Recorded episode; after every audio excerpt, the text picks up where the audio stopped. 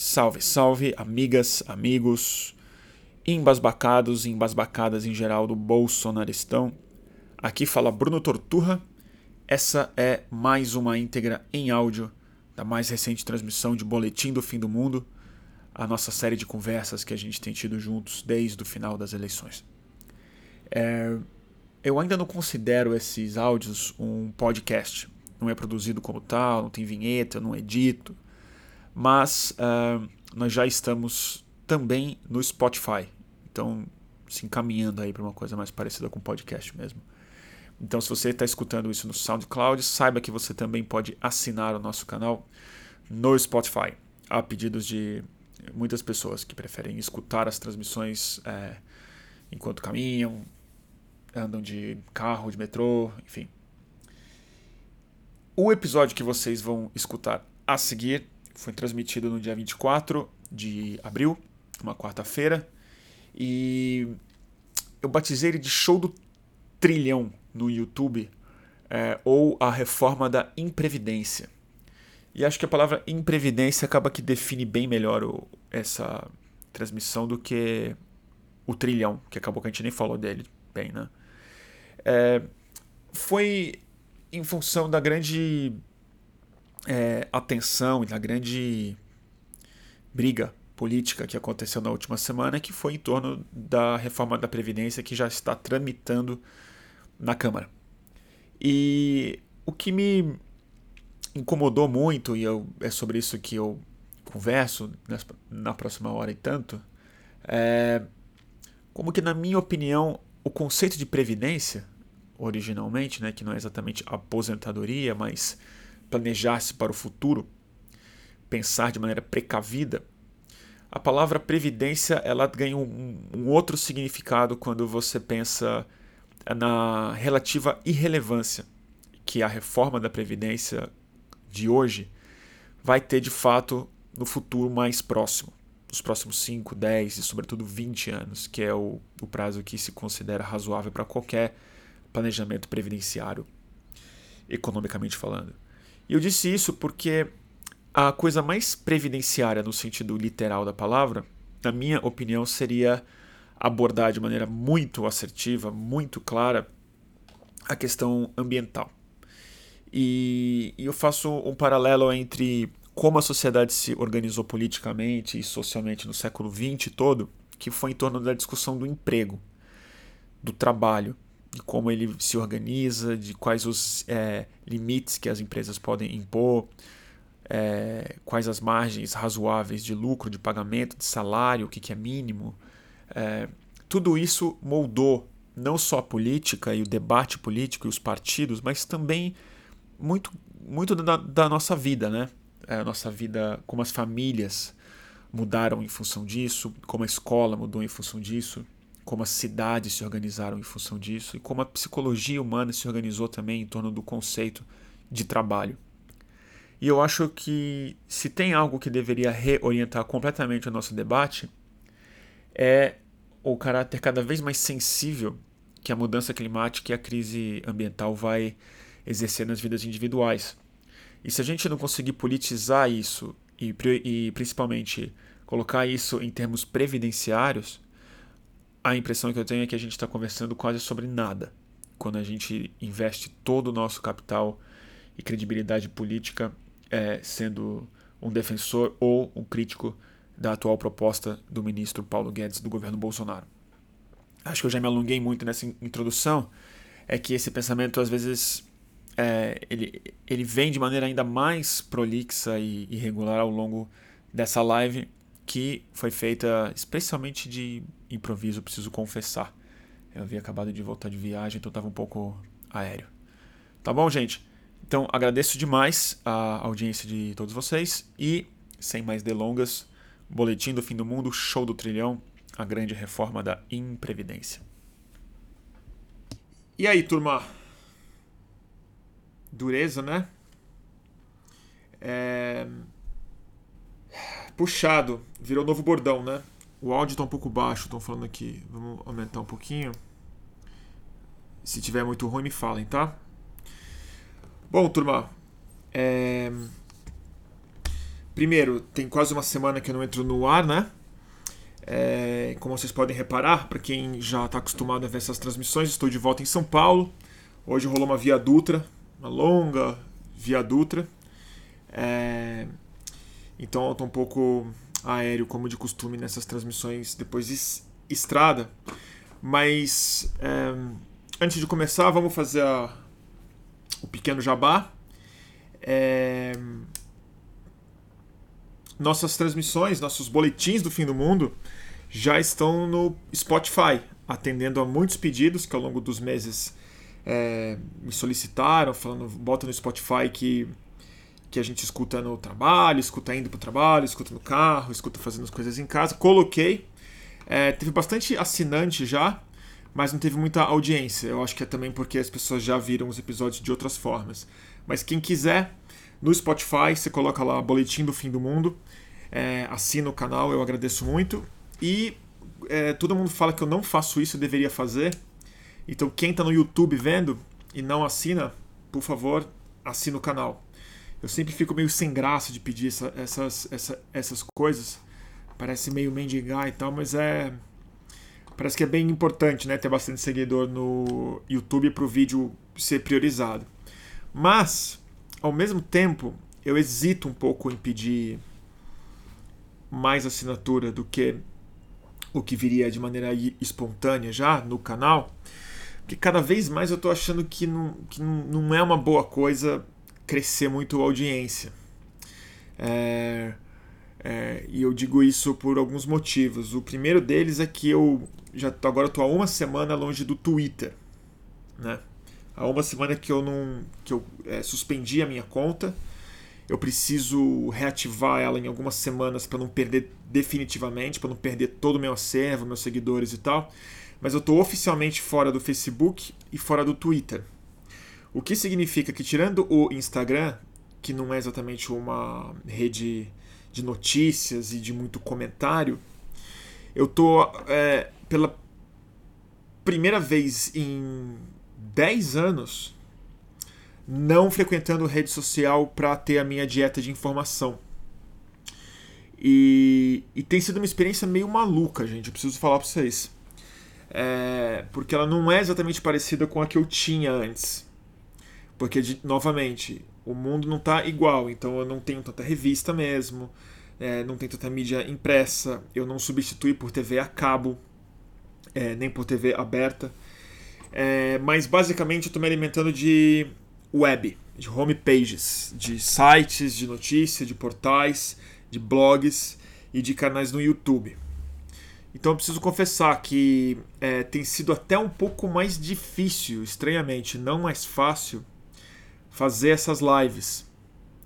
Porque com todo o problema que eu sentia na rede, so na rede social e era sensível é, em relação à ansiedade, à falta de foco, à perda de tempo, a uma série de problemas que a gente já conversou aqui sobre, sobre eles, mas ao, ao mesmo tempo eu era obrigado a processar mais informação e pensar mais em tempo real também.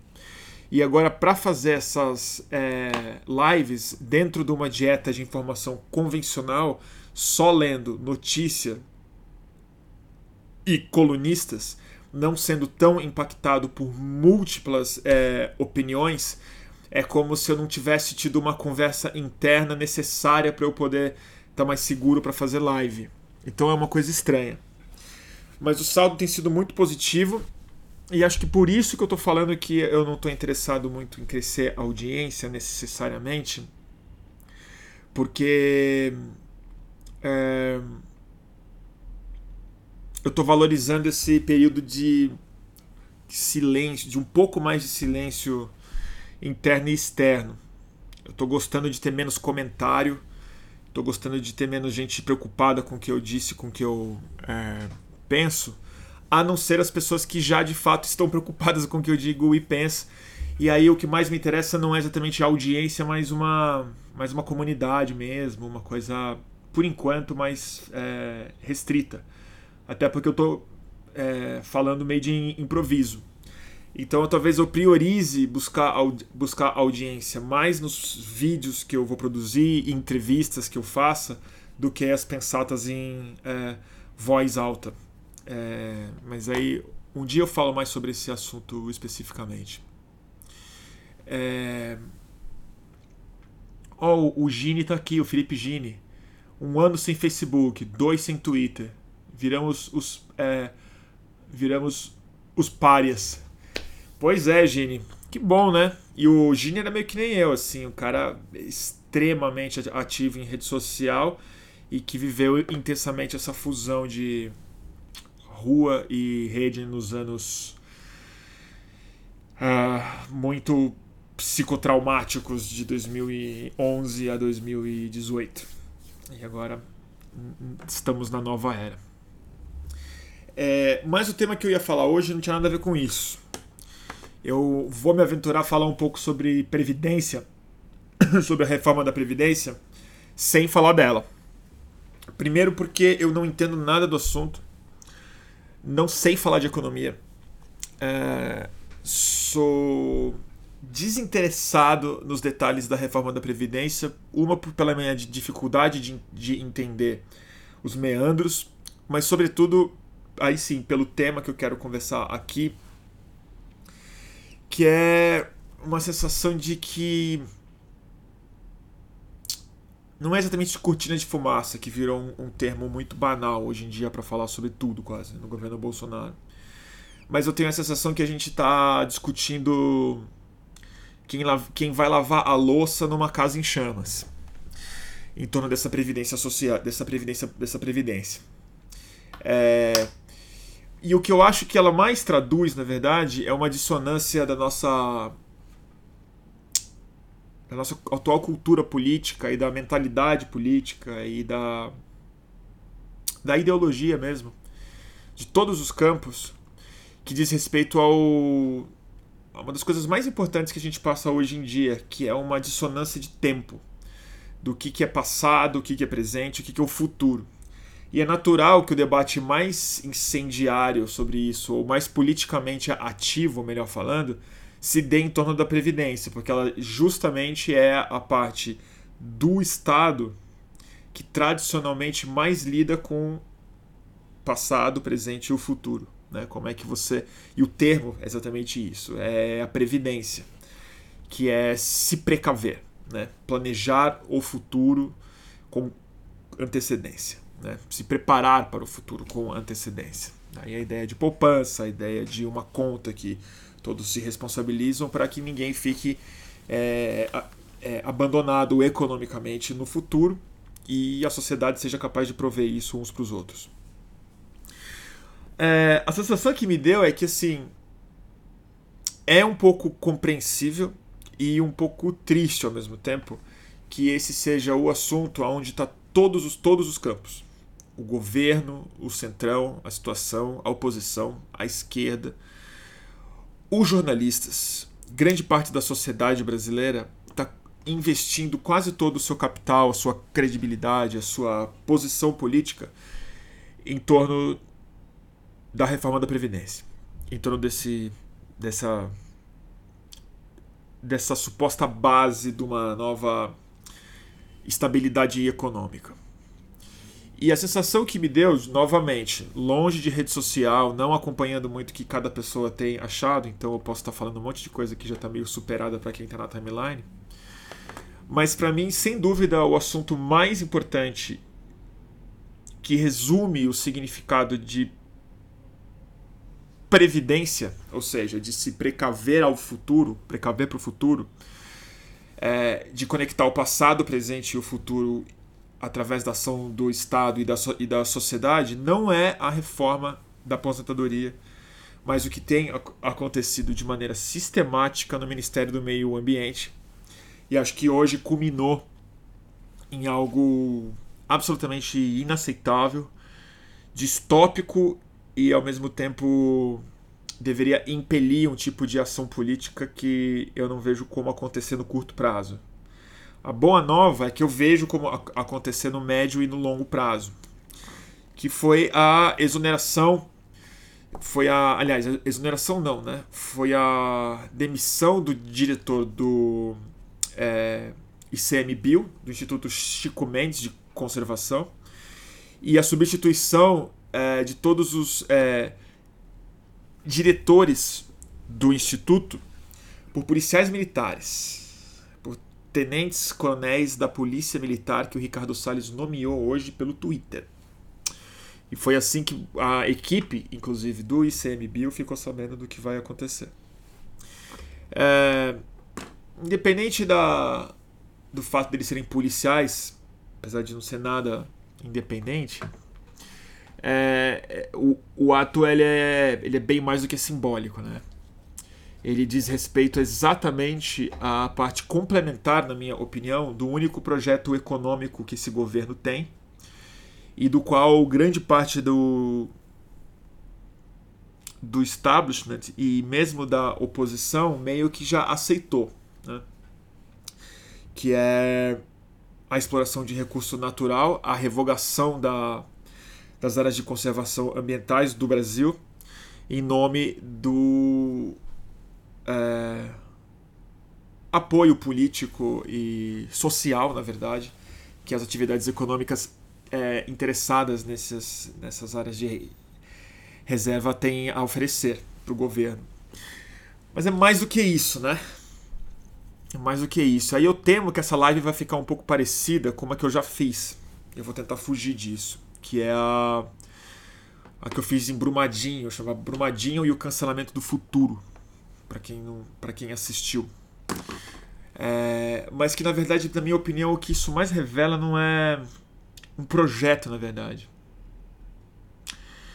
É uma crise do modelo psíquico, sobre o qual a gente está absolutamente refém, é absolutamente imprevidente, que é isso que eu queria comentar hoje, a imprevidência, é, que eu acho que tem definido, sobretudo, a situação, mas tem definido em alguma medida a nossa forma de se indignar e a nossa forma de se opor ao que está acontecendo.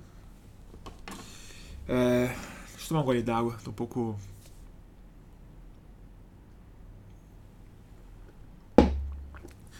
Mas onde eu queria chegar? É...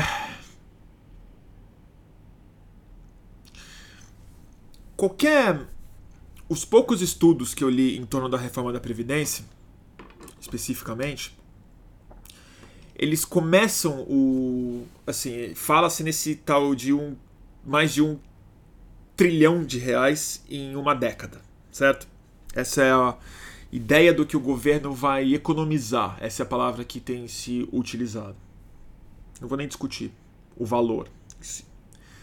Mas qualquer impacto real que vá ser sentido, se não na economia do superávit do governo, do orçamento interno do governo, e a sua capacidade de investimento, gasto e tudo mais, que eu entendo, é, é grave mesmo. É, qualquer impacto sentido de maneira mais sensível na sociedade, das pessoas que irão se aposentar, que é exatamente em torno do que toda a discussão está acontecendo, sobretudo na oposição. Então, quem está trabalhando hoje com 40 anos de idade não vai se aposentar até os 75, quem está com 50 anos vai trabalhar mais 25 anos. Quem entrou no mercado de trabalho agora não vai se aposentar até o fim do século e tudo mais. É... Tudo isso só vai começar a ser sentido de maneira mais substancial daqui a 5, muito mais daqui a 10, muito mais daqui a 20, muito mais daqui a 25 anos. E o meu ponto é que a coisa mais imprevidente que tem sido feita é não observar a realidade que não diz respeito a planilha do presente. Mas a, mas a tudo que já está dado, econômica, cientificamente falando, é, do estado do emprego e do tipo de sociedade que a gente vai ter, se tudo der mais ou menos certo, daqui a 20, 25 anos. A gente está falando primeiro de um mundo absolutamente automatizado. Isso se der certo, estou dando um cenário muito positivo. Um mundo absolutamente automatizado um mundo cheio de é, recursos médicos e científicos para a extensão muito mais prolongada da vida humana. Então, aumento da esperança de vida para quem, no mínimo, para quem tiver acesso a esse tipo de recurso. E a gente vai saber o quão democrático ele será, mas ele estará muito é disponível. Daqui a 25 anos, tudo dando certo, a vida humana vai ser estendida em mais de 25 anos. Né? Já sabe, está à beira disso acontecer por muitas razões. A automação, que já está em vista nos próximos 5 anos, mas daqui a 15 anos ela vai estar tá muito presente, da mesma maneira como a internet há 25 anos era algo de algum nicho e depois de 25 anos é a coisa mais onipresente do mundo, a gente pode esperar isso de uma série de, de uma série de serviços, empregos, atividades profissionais que vão ser exercidas de maneira é, autônoma. A parte negativa disso, e isso que eu estou falando é meio perigoso, mas pelo menos é, digamos, o progresso, a ideia de para onde estamos indo como civilização do ponto de vista é, meramente humano. Do ponto de vista ambiental e biológico, o cenário é bem outro. Daqui a 25 anos, a questão da previdência pode se tornar absolutamente irrelevante, não só pelos fatores que eu coloquei anteriormente, mas sobretudo porque a crise ambiental vai ser tamanha em que a reforma política do Estado, a reforma das, das maneiras como a gente interage economicamente, politicamente, na cidade, no campo, vão estar transformadas de tal modo que a sensação que me dá é que assim, a gente está realmente debatendo trocar a fita da máquina de escrever, assim, né? No mundo dom, dominado por pelos computadores. E e eu não estou desmerecendo, eu acho que isso vai soar bastante mal, na verdade, para quem está devidamente muito preocupado com a reforma da Previdência. É, porque eu não estou dizendo que é irrelevante, no fundo, para a vida das pessoas. É para se importar com isso. E isso traz um capital político gigantesco para todo mundo. Para quem apoia essa reforma, ganha um capital político de alguma forma no mercado, na imprensa industrial, gente de direita e tudo mais. Quem está se colocando frontalmente agora contra a reforma da Previdência, em defesa dos trabalhadores mais, é, mais é, humildes, dos salários mais é, baixos do Brasil, também tem a ganhar bastante com isso de maneira justa. Se colocou junto com os trabalhadores, isso, as pessoas vão perceber isso com pouco tempo, a roubada que é. A maior parte da sociedade brasileira é contra a reforma da Previdência, da forma como está colocada, mas sobretudo porque sente como lhe atinge.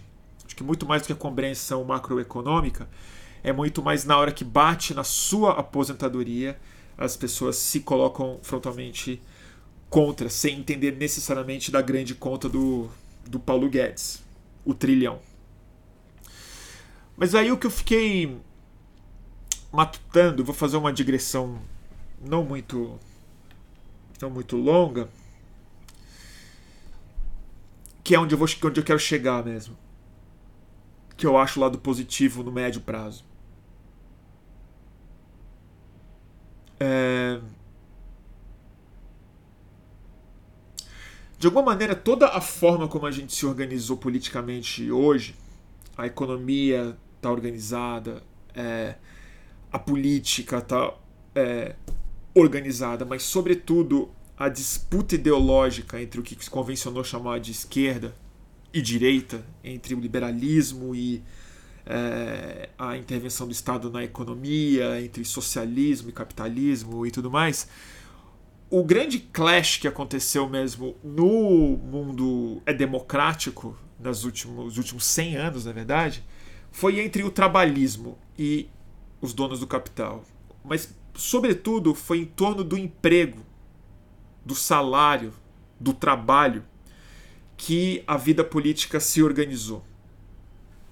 E, e como as pessoas entendem que é a melhor forma de se organizar isso, a mais justa, a menos pior, a mais utópica, a mais pragmática, se dá basicamente em torno de quantas horas a pessoa vai ter que é, é trabalhar, o montante é, mínimo do salário, como os impostos vão ser cobrados em diferentes faixas de renda na sociedade, é, se as mulheres podem ou não é, assumir certos cargos, se as crianças podem ou não trabalhar, se fim de semana é sagrado ou não é, se férias é obrigatório ou se não é, se a licença da maternidade não é. A briga em torno de como a gente trabalha. Basicamente é, é como a esquerda, por mais utópica que ela seja, por mais futurista que ela seja, ela é forjada nas relações de trabalho. É o chão de fábrica que é, criou isso.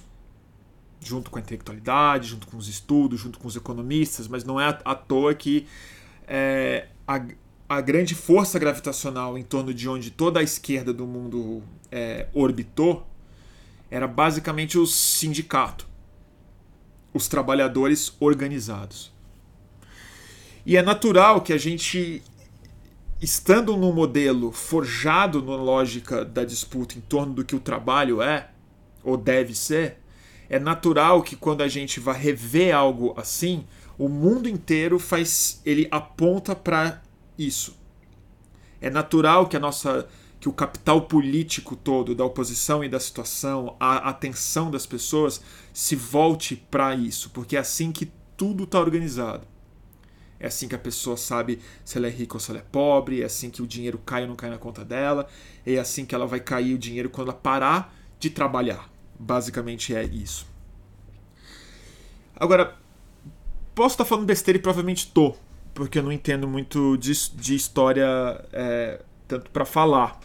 Mas me parece que uma das grandes razões pelas quais o socialismo, o trabalhismo, a organização sindical apareceu foi já no, numa revolução industrial já mais avançada, em que ficou absolutamente sensível, absolutamente sensível para a massa da população, que o mundo mudou completamente e a vida dele estava profundamente afetada de maneira muito negativa, porque sem perceber, o mundo dos artesãos das é, cidades médias, das lojas pequenas, dos pequenos empresários, de, um, de, uma, de uma economia ainda muito baseada em informalidade, o modelo de família que incluía, é, que incluía as crianças no trabalho, uma série de coisas.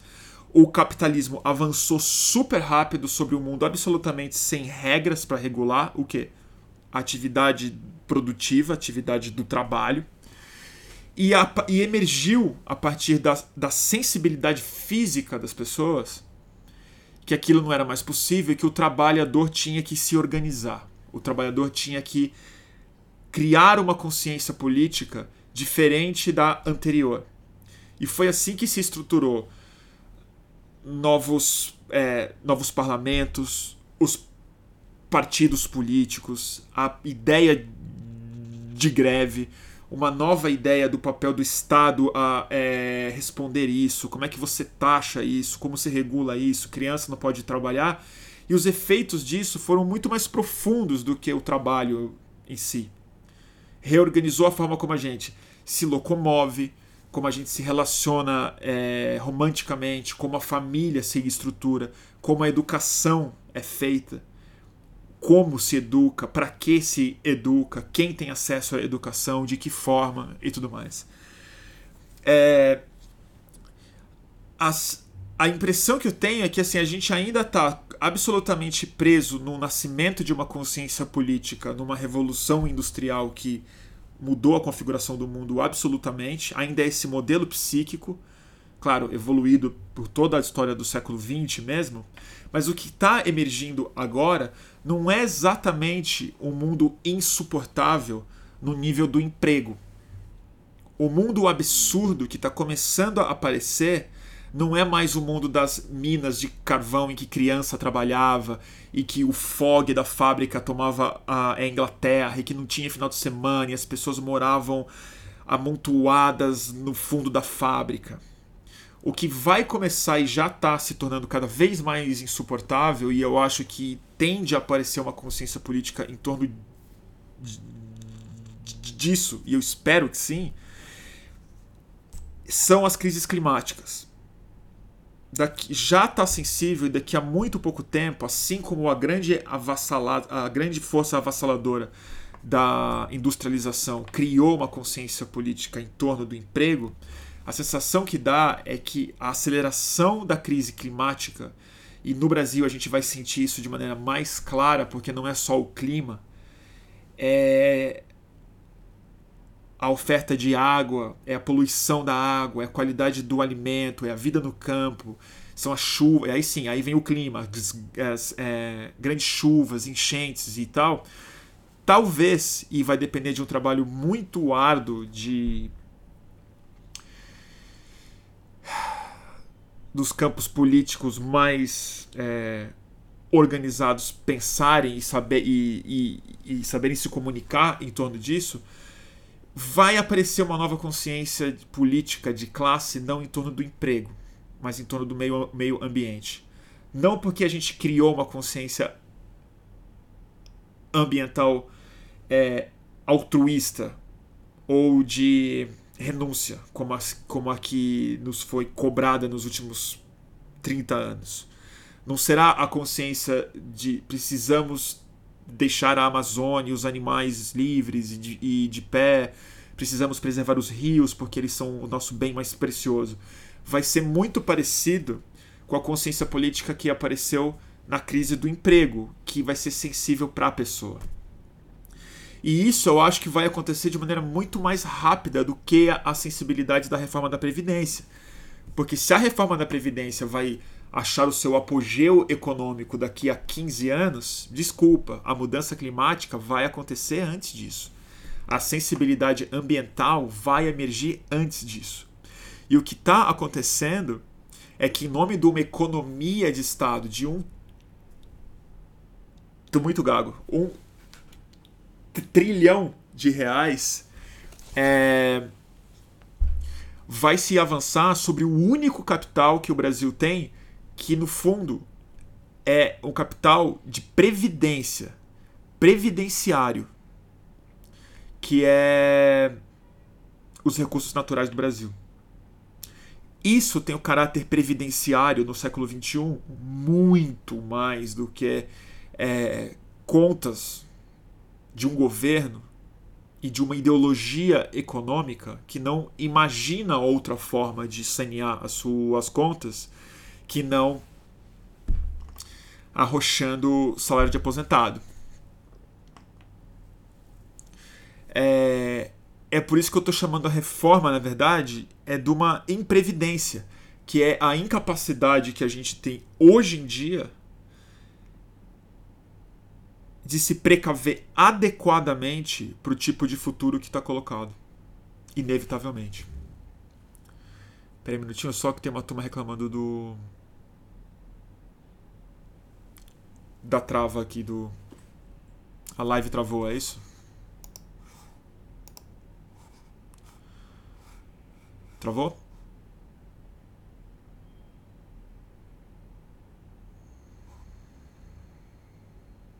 Travou. Voltou, gente. Bom, o que eu ia falar, eu não sei o que, o que, que perdeu. Deve ser o meu, o meu computador aqui tá bem ruizinho de fazer live por conta de um software que eu instalei. Mas o que eu estava falando é que o recurso realmente previdenciário do Brasil é outro.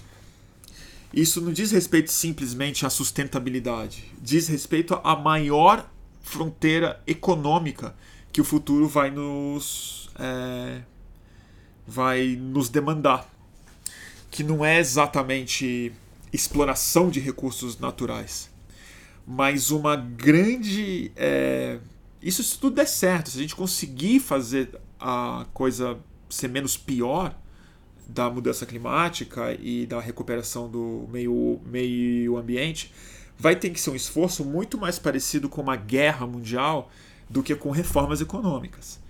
Então, assim, a gente vai ter que, não é preservar os rios, a gente vai ter que recuperar áreas gigantescas de floresta para que volte a chover de maneira é, satisfatória em certas áreas. Isso significa plantar muita árvore e fazê-las se viabilizarem em um espaço relativamente curto de tempo. Isso move muito recurso econômico, isso é muito emprego, isso é muita técnica, isso é muita infraestrutura. Isso também é economia. Né? A gente vai precisar das saídas de retirada de carbono do ar, de rever completamente o nosso sistema de captação de lixo, de uma série de coisas. A gente vai ter que rever a vida urbana. A gente vai ter que dar uma saída gigantesca para o volume de pessoas que vão ter que se mexer. É... Já estão se mexendo, mas vão ter que se mexer de maneira muito rápida em função da alteração do clima, do solo, da fuga de, enfim, vida dos espaços. Tudo, tudo isso vai demandar enormes atividades econômicas, novos campos de trabalho, inclusive, de pesquisa, inclusive. Uma certeza a gente pode ter de fato. Não é plantando soja, extraindo minério bruto de baixa qualidade, entendeu? Revogando reserva, que a gente vai ter uma previdência que faça sentido para o tipo de futuro que está na nossa esquina num prazo muito mais curto do que o impacto econômico que essa previdência promete nos entregar. Então é uma coisa muito doida quando você pensa. É... A sensação que me dá é que é extremamente ingênuo, é isso que eu quero dizer, talvez, da nossa parte, tanto como cidadão, é... tanto como situação, como governo, como país, e como oposição, como críticos, investir tanto capital político numa pauta que é super importante, mas lamento, ela não é previdenciária de verdade. Previdência no século XXI precisa ter uma conotação completamente diferente.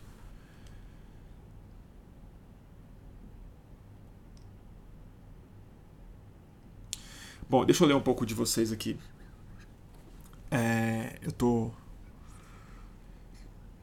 tô um pouco desconcentrado. O. O Lucas no YouTube está perguntando um negócio bem interessante. Bruno, uma pergunta básica. E se esse processo progressivo de automação começar a obsolecer empregos?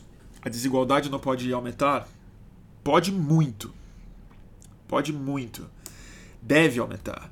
É, por isso que assim, eu acho que qualquer discussão eu, eu não gosto de falar nesse tom, porque eu já nem sou mais ativista, não estou envolvido em, em projeto político de fato. Então eu fico cagando regra e, e falando o que os outros deveriam fazer e eu mesmo não estou fazendo como organizador, né? Mas eu vou dizer mesmo assim. Me parece extremamente improdutivo para a esquerda discutir emprego sem discutir o fim do emprego. A automação tem que ser politizada já. Tá super atrasado esse, essa conversa.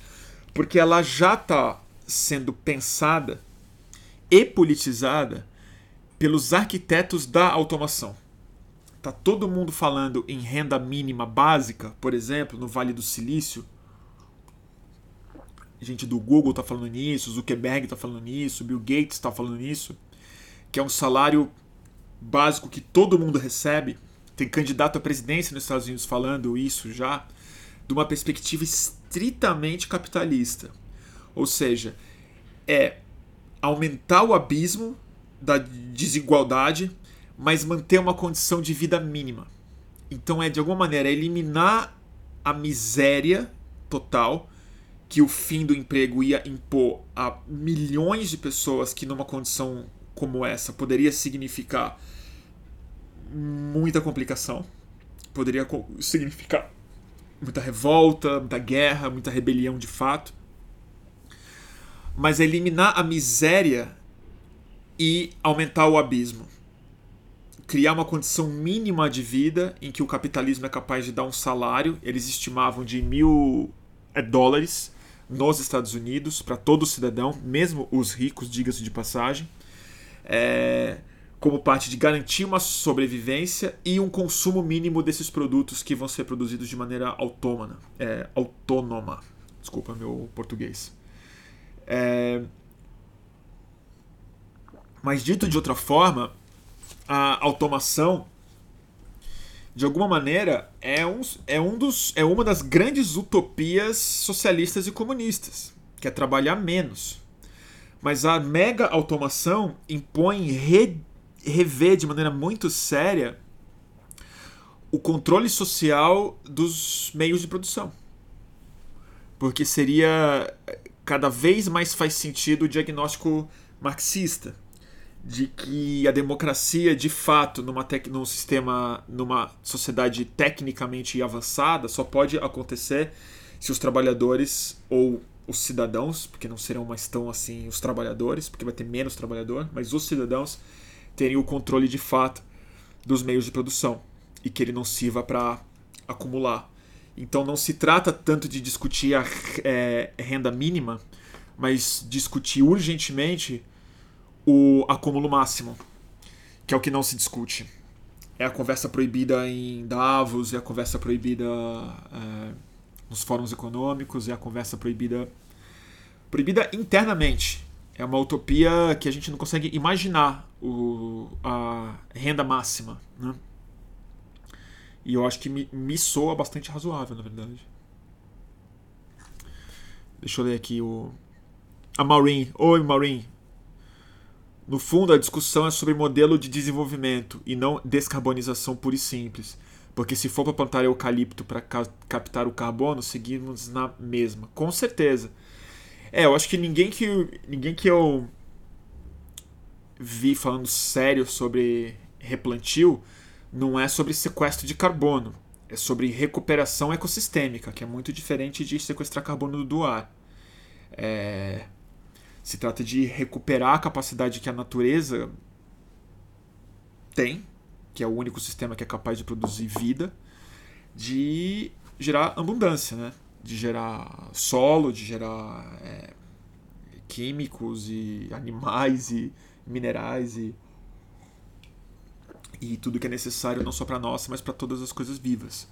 Então, com certeza, é, não se trata mesmo. E é modelo de desenvolvimento mesmo. Mas aí é tão difícil conversar sobre isso, né? Porque a gente tá. Eu não sei, o que eu quero dizer sobre previdência, na verdade, é uma outra coisa. Eu falei no começo, né, que a gente fica preso no conceito de tempo, né, que a previdência, como conceito de Estado, ele é essa, essa entidade econômica que cuida de conectar o passado com o presente com o futuro. Quer dizer, no presente a gente organiza o capital que foi produzido no passado para produzir uma poupança para é, sustentar o futuro de quem trabalhou. Mas a sensação que eu tenho hoje e, e é que mais do que nunca politicamente, a gente parece muito não preso no passado, é engraçado isso. A gente parece preso no presente, que é um lugar bem difícil de estar preso, talvez o mais perigoso.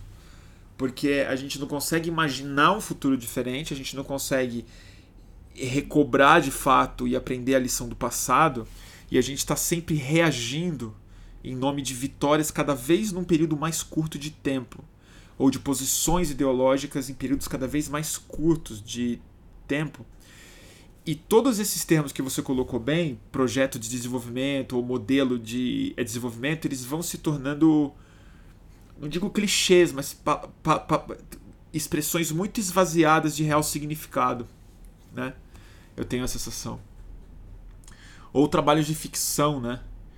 E é, e é muito louco que o único projeto futuro que esse governo conseguiu oferecer é um previdenciário da aposentadoria e, e não tem nada colocado em relação a qualquer outra das atividades que dizem rigorosamente respeito ao futuro, inclusive o previdenciário, né? como educação, como meio ambiente, como cultura, como uma série de coisas que são tão estruturantes quanto um regime previdenciário.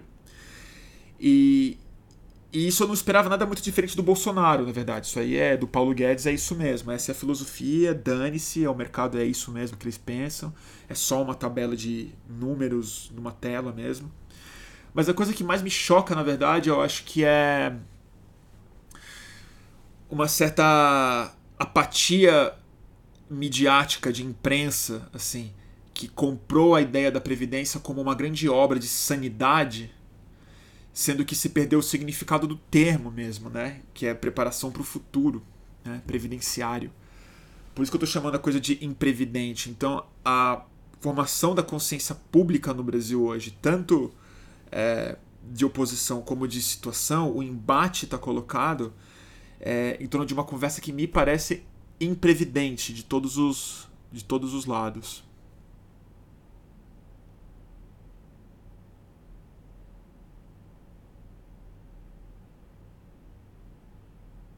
Sei lá.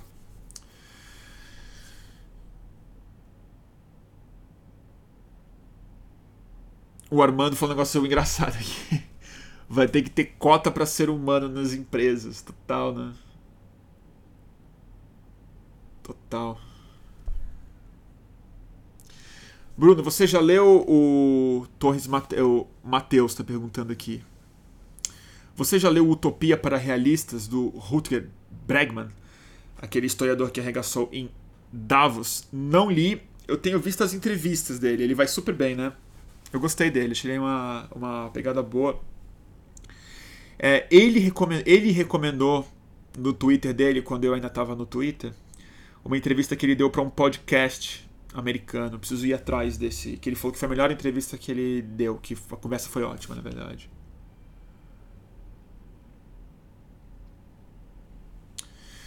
Jonas NF tá fazendo uma pergunta aqui que eu não vou saber responder. O que você achou daquele texto do Paulo Hortelado sobre a Previdência, em que ele chama a esquerda de terraplanista? Eu não li o texto do Hortelado, então não vou poder opinar. É... Eu tenho bastante respeito pelo Hortelado, é... pelo tra... eu acho ele muito muito honesto, o Hortelado. Eu não concordo com tudo que ele, que ele diz, mas eu acho que atacam ele de maneira quase sempre. Quando atacam ele, em geral, atacam de maneira um pouco injusta, eu acho. É... E eu acho que ele é sempre. Ele não se isenta de falar as coisas que ele realmente acredita a um, a, a um duro custo para ele, como ativista e como intelectual de esquerda que ele sempre foi. É, eu discordo bastante dele em muita coisa e o Hortelado já foi crítico às coisas que eu fazia no começo da minha vida de ativismo, mas eu respeito ele. Eu não li esse texto, eu precisava ler, mas eu, eu mesmo que eu não soe bem ouvir o, o que ele disse, eu não entendo o suficiente das contas da Previdência e uma coisa eu vou ter que dizer aqui. E talvez muita gente fique não goste do que eu tenha para falar. A esquerda brasileira mais oficial, a esquerda partidarizada brasileira, a esquerda que tem se expressado de maneira muito vocal nos últimos tempos, de maneira muito assertiva nos últimos tempos, é... eu acho que está errando bastante. Está errando bastante. E em alguns casos eu observo também um tipo de terraplanismo. É, não digo em relação a dogmas econômicos, que de novo eu não entendo sobre isso, não estou falando da Previdência mas eu tô falando de se aferrar em opiniões como se fatos fossem.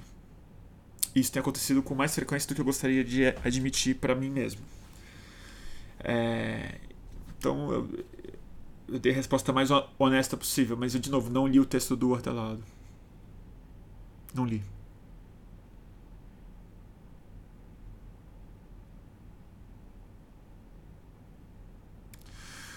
O André tá falando aqui um comentário interessante. A história da Previdência nessa perspectiva minha, né? Do Bruno, no caso, é tipo o biocombustível de cana do Lula. Uma tecnologia que, quando estivesse pronta, já não ia servir para mais nada, pois os carros serão elétricos. Uh, talvez. Eu não entendo muito de biocombustível para falar. Mas uh, tem sido extremamente criticado, né? Eu não sei, porque os carros elétricos também têm um, um certo. tem um teto, e eu não sei se biocombustível também é só para só para carro, né? É, tem um sentido muito grande em energia móvel líquida, que a bateria também não vai dar conta de tudo, porque se a gente substitui tudo por bateria, gera um problema gigantesco também na produção de é, químicos, metais e as ligas para produção de bateria. Quando no fundo, no fundo, o problema é o carro, não o combustível, né? Assim, apenas. Né? Por exemplo, o, o problema maior hoje em dia é, de combustível do ponto de vista individual das pessoas não é ter um carro a gasolina, é pegar avião. Pegar avião é o pecado imperdoável para a pegada de para a pegada individual das pessoas. E a gente não criou alternativas a isso, né? É, então é muito sério. Nesse sentido, um biocombustível de avião poderia, em tese, ser bem mais sustentável, sendo que ninguém tem uma perspectiva realista de ter um avião elétrico. Então é, é sempre bem complexo, né?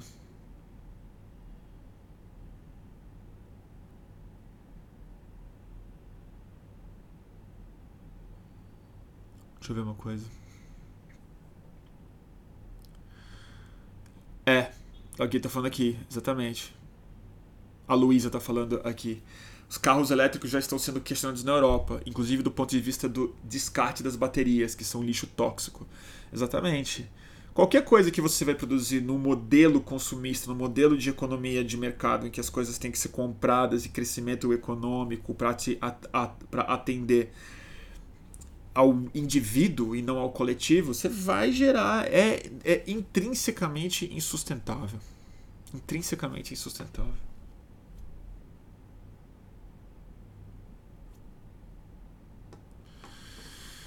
É,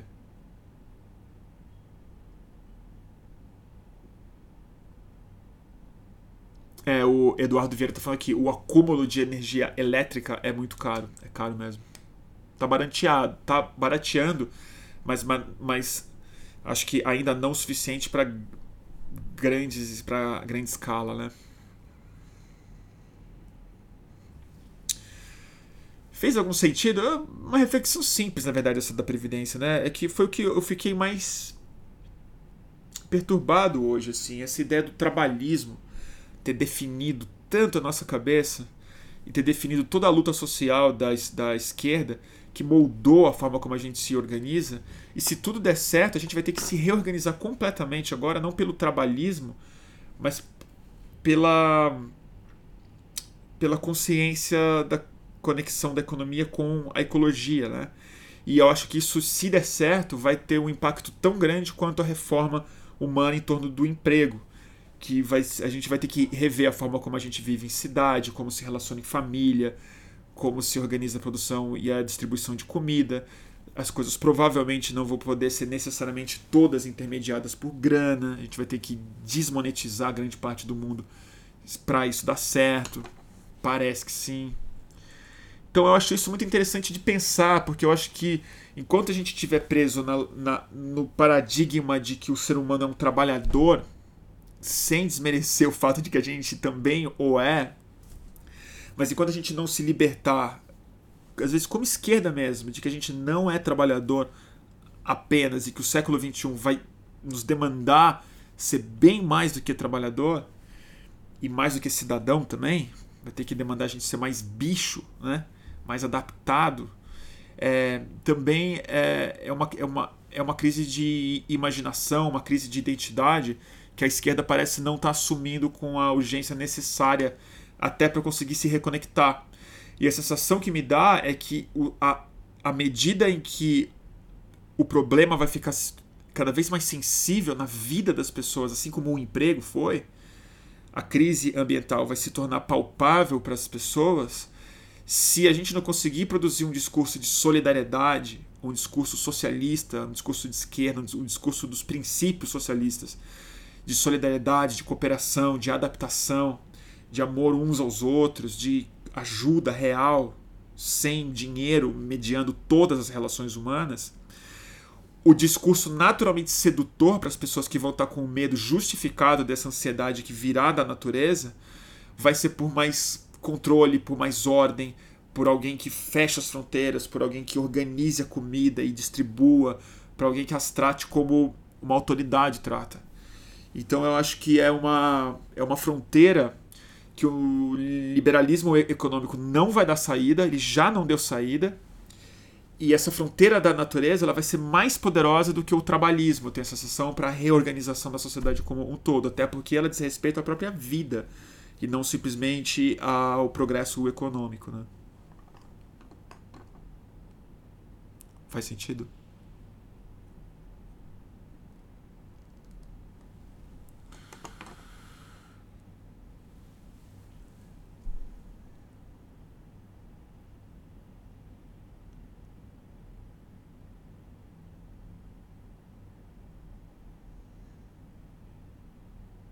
Matheus, eu ver. Matheus Bustamante fazendo uma pergunta super difícil que eu não sei responder. Mas então, qual seria a principal pauta da esquerda ligada ao materialismo, se não o trabalho? Cara, aí eu não acho nem que é só esquerda materialista, né? Eu acho que assim, a gente tem que transcender não a ideia de esquerda mesmo, não acho que ela é desejável que se transcenda nesse sentido, mas o que mais me atrai na ideia de esquerda não é exatamente o materialismo, é, nem a luta de classes, né?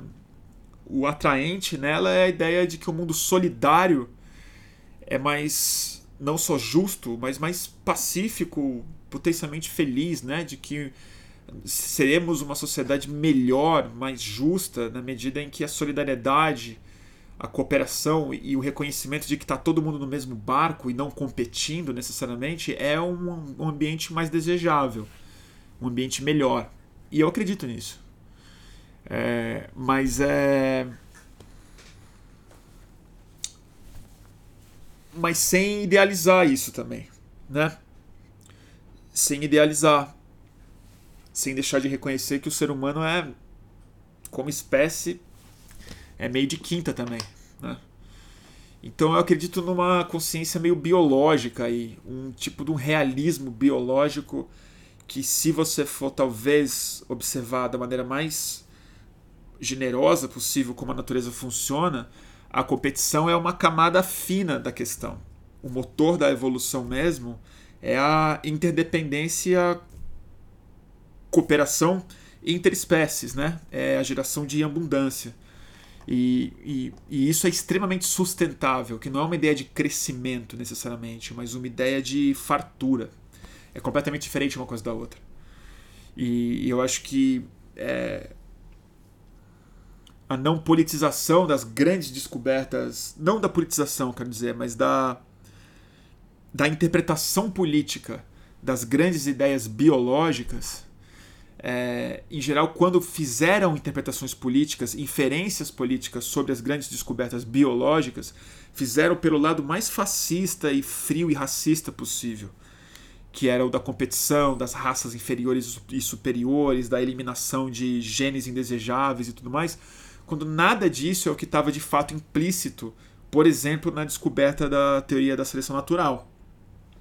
Na minha opinião, o que está dizendo ali de maneira bem evidente é que tudo que está vivo é uma família. Tudo tem uma origem comum e todo mundo é primo. E é por isso que a vida é diversa, e rica e farta e belíssima. Porque as coisas, mesmo quando competem, é... nunca é. O drive não é o acúmulo. O drive não é o domínio. Ele é o necessário, mas em geral a abundância que gera é muito maior do que o dano que os animais causam. Em geral, quando ele causa mais dano do que ele oferece de volta para um sistema, ele é extinto. Que é exatamente isso que a gente está correndo risco de sofrer, né? Extinção mesmo.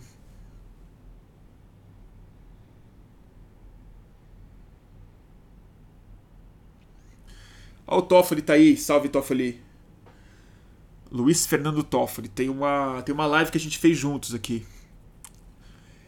Nesse lance da cooperação, eu viajo com frequência na teoria dos jogos do John Nash. Você pode elaborar um pouco mais, Toffoli, Você viaja como?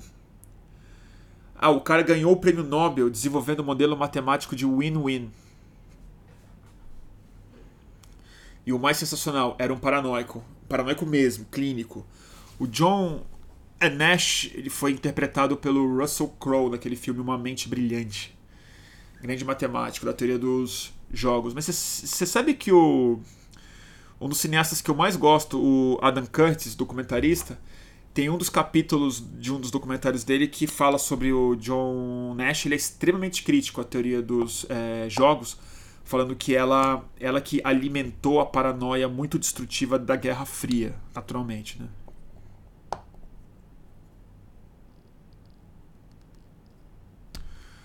Nobel de Economia. Toffoli tá falando aqui no YouTube. Turma do Instagram, eu vou derrubar aqui e volto em um segundo, tá? Que vai acabar a nossa hora.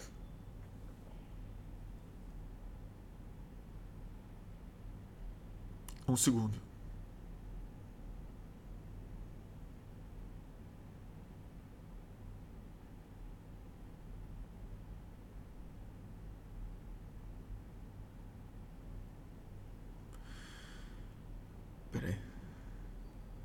Minutinho só, gente, do pessoal do YouTube. Tô salvando aqui o Instagram.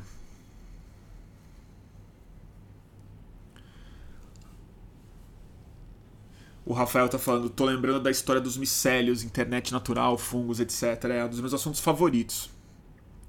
Eu gosto muito mesmo. É... Voltando aqui. Salve de volta. Turma do Instagram, vem chegando. Turma no YouTube, só um segundo, tá voltando o Instagram. Enquanto o pessoal não chega, eu vou ler as perguntas de vocês aqui.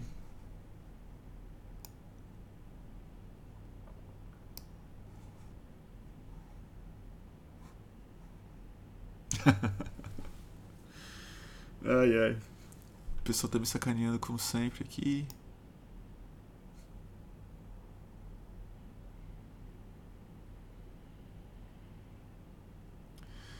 Tá certo? O Matheus Bustamante está perguntando de novo. Ação inteligente, entre aspas, não será mesmo um desgrado acidente de percurso? Tá aí a pergunta que a gente está tendo que responder, né? A gente vai descobrir junto isso. Não dá para saber ainda. Um dos meus autores favoritos de ficção científica, nem é ficção científica, é uma ficção muito delirante mesmo, que eu amo ele, é o Kurt Vonnegut.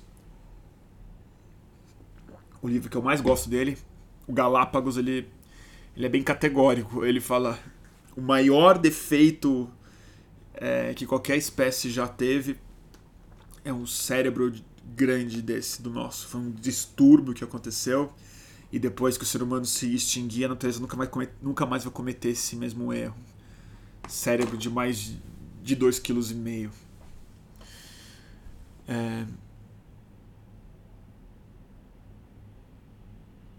O Felipe Gini está falando que na monografia ele está estudando justamente a correlação entre economia e ecologia.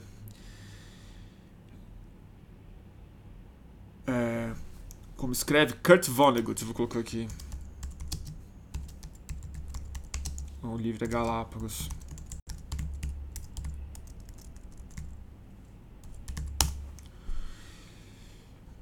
Tá certo, turma?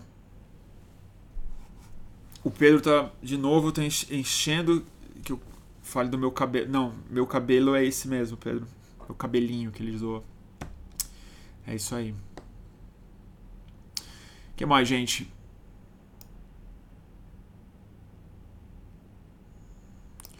A Lilian, a Vivia Lubotinsky, assim que fala, Lilian pergunta: Você leu o Assembly do Negri e Hart?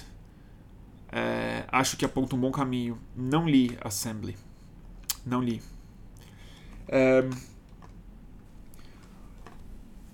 eu nunca li Negri, preciso confessar. Nunca li. O que que fala? Eu vou atrás. Obrigado pela dica. João Lira está perguntando aqui: isso não é superestimar a nossa forma ocidental de inteligência e ignorar outras? Com certeza é. Não é inteligência exatamente, né? É o.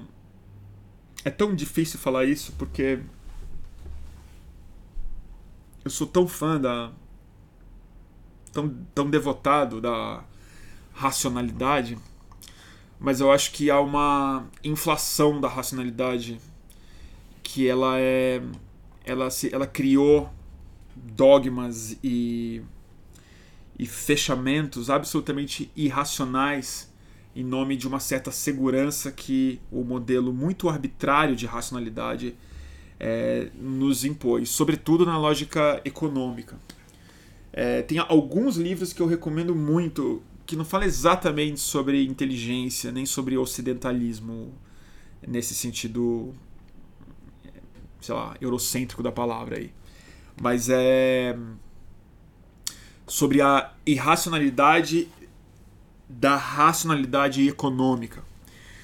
Que são o um é o mais recente, que é o do David Harvey, o A loucura da razão econômica, que é uma forma de explicar Marx e as contradições do dogma econômico co colocados hoje em dia mas o economista que mais fez minha cabeça, tem muita gente que critica ele e tal, mas como não economista eu, eu me dou o direito de ser bem fã dele.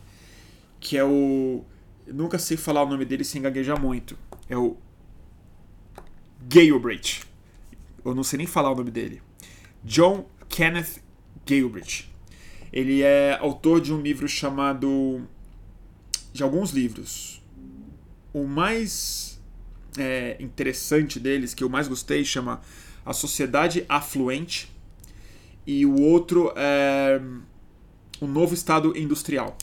Ele foi um economista muito influente, muito produtivo, muito ligado em política, em teoria econômica e tal, dos Estados Unidos. É...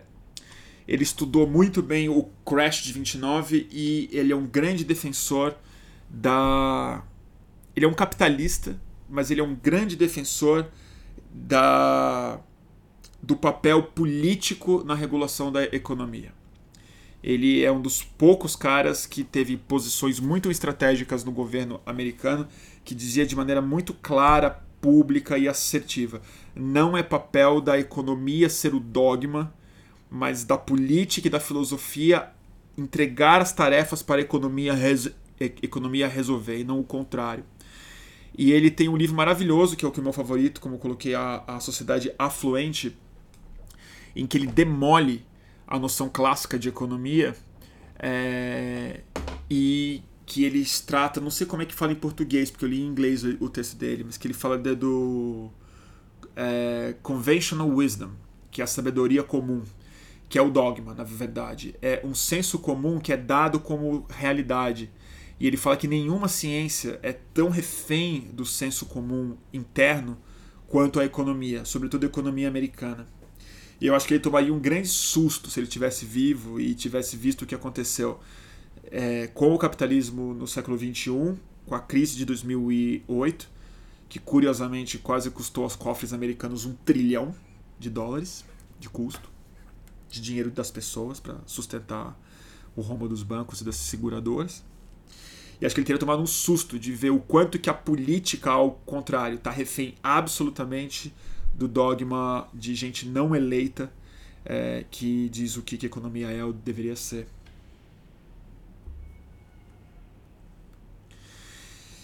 É, a. A Tarka Zanfa do YouTube tá falando, era keynesianista, era mesmo. Mas ele foi bem além de Keynes, né?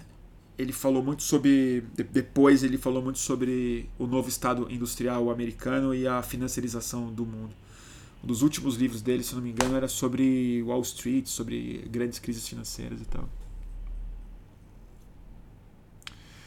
Ah, tem uma série dele, é?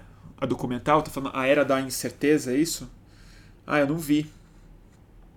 É sobre o Kenneth. É sobre ele? O Gayrich?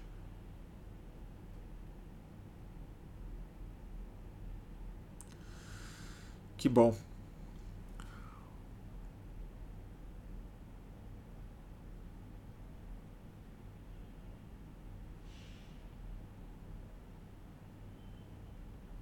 Ah, que legal. Obrigado pela essa dica. Eu vou anotar aqui. Vou ver logo. Quero muito ver. A Era da Incerteza. Valeu. Ele que apresenta. Ele era bom, né? O pessoal, eu vi muita gente dizendo que ele era um professor maravilhoso. Teve um amigo meu americano que me apresentou ele, falou para ele foi tipo o Carl Sagan da economia. Eu achei uma definição simpática. É, tem no YouTube. Ah, que bom, gente.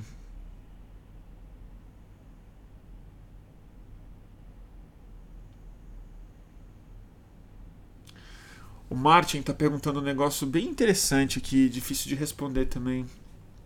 Em geral, pergunta interessante e difícil, né? McLuhan dizia que, as, que usou as artes da época para fazer certas previsões, como a internet. O que será que as artes estão nos dizendo sobre o amanhã atualmente? Uma ótima pergunta.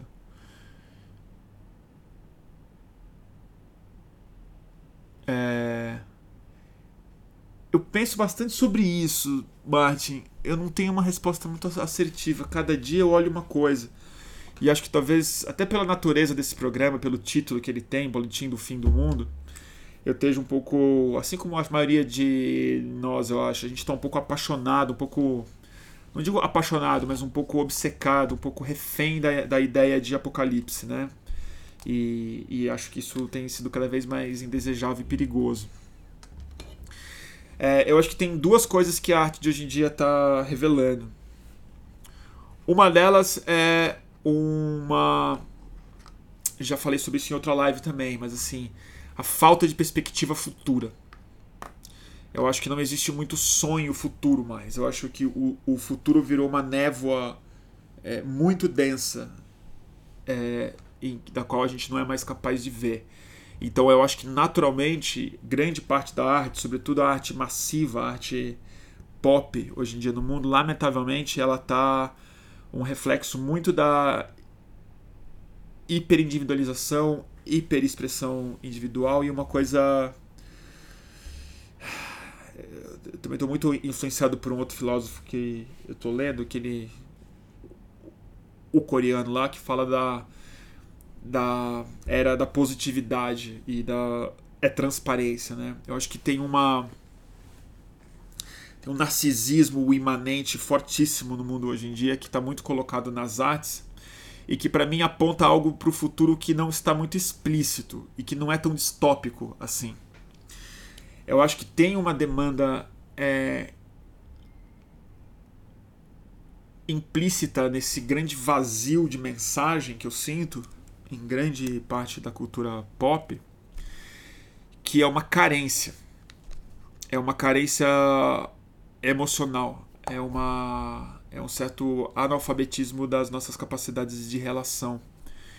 E, e, eu acho que justamente pela virtualização da maior parte das nossas relações, inclusive da materialidade da própria arte, né? E, e a sensação que eu tenho sobre o futuro é que independe do que independente do que vai acontecer em termos de crise, de colapso, eu acho que qualquer cenário se der certo ou errado, é, vai ter um revival muito poderoso de contato comunitário e, e da disputa da solidariedade é, imediata e não simplesmente da, do posicionamento. Acho que vai ter uma saturação absoluta da falação e o reconhecimento de uma de um vazio psíquico assim que só pode ser solucionado na vida social e gregária e cooperativa e solidária de alguma forma. Eu tenho essa sensação sobre o futuro. É... E outra, eu acho que são as, as novas formas de neurose e de loucura, que eu acho que simultaneamente vão se expandir muito também. É, e acho que isso está muito colocado nas artes hoje em dia. Eu sinto um climão é, psiquiátrico assim na arte contemporânea fortíssimo. Fortíssimo.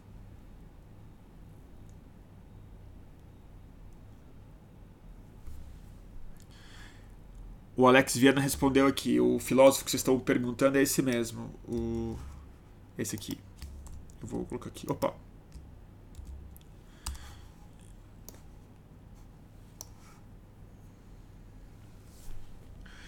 Bruno, pergunta o Ivan Padovani. Conhece o livro Dentro do Nevoeiro, do Guilherme Wisnik? Cara, eu tô muito querendo ler esse livro. Ele, ele é meu amigo, o. É, o Guile. Adoro conversar com ele. Já mediei conversa com ele em público, já tomamos muita cerveja junto, já. É, sou muito fã do pai dele, também outro amor de pessoa, o pai dele. Quero muito ler. Ainda nem comprei, preciso confessar. É sobre isso, é?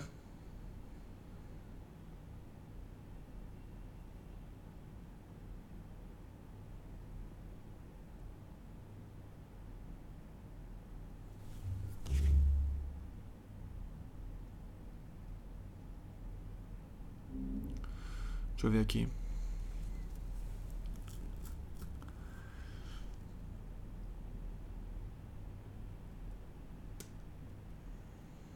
o Rogério Matuque está falando. Me parece que quem produz arte passou a ter mais tesão em ser reconhecido por produzir algo do que no processo produtivo propriamente dito. É... Talvez, Rogério, eu não sei. Eu não sou tão próximo de artistas assim, mas eu acho que isso também tem uma coisa. Em defesa dos artistas, vou ter que defendê-los eu acho que todo mundo está nessa, não são só os artistas. Porque agora a gente criou, na verdade, uma infraestrutura digital de informação e comunicação em que ser reconhecido está ao alcance do dedo mesmo. Né? E o reconhecimento não é uma demanda só artística, é uma demanda humana de quase qualquer atividade que se produz. O artista, talvez mais do que os outros, por alguns motivos, porque eu acho que grande parte da motivação do artista é o aplauso, mas a outra que é muito colocada junto disso, não são coisas indissociáveis, aliás, são coisas indissociáveis, é a necessidade de expressão. Então o artista, na verdade, o que move ele também muito não é exatamente o fazer necessariamente, mas é falar algo, é dizer algo de dentro dele para fora, que só pode ser representado simbolicamente, metaforicamente, musicalmente ou qualquer coisa. E como está muito fácil você expressar, é muito mais fácil hoje expressar do que fazer, é natural que esse balanço aconteça mesmo. E a exploração estética se torne também é, em torno desse processo, o processo narcisista, o processo da fama, o processo da autoexposição e tudo mais. Mas eu acho que está todo mundo assim.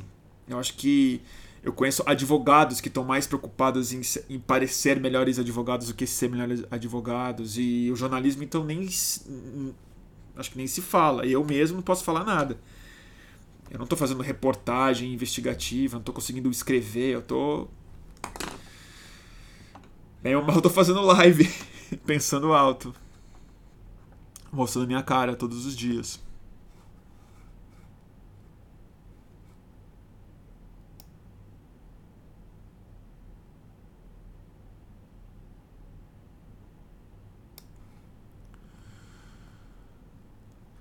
É...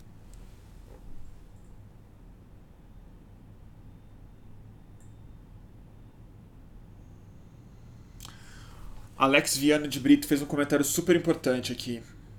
Vi um tweet que define um pouco a vida de muitos nós, de muitos de nós. A ingestão de medicação, o respiro nas práticas terapêuticas, yoga e terapia para tentar dar conta dessa psicopatologia que é a vida cotidiana. Interessante que, assim, Psicopatologia da Vida Cotidiana é um dos títulos do livro do Freud, né? Então, de algum jeito, assim, a, a modernidade, né? Essa, essa, esse conceito sempre em disputa e, e construção infinita, ele é psicopatológico, né? Eu só acho que é, Eu só acho que existem umas dimensões novas para isso hoje em dia, é, tanto preocupantes como esperançosas, assim, exatamente para esse climão psiquiátrico que a gente parece viver hoje em dia. É, a minha grande esperança, e ela não é pequena, na verdade, é a, a profunda retomada dos, dos estudos psicodélicos que estão acontecendo. Né?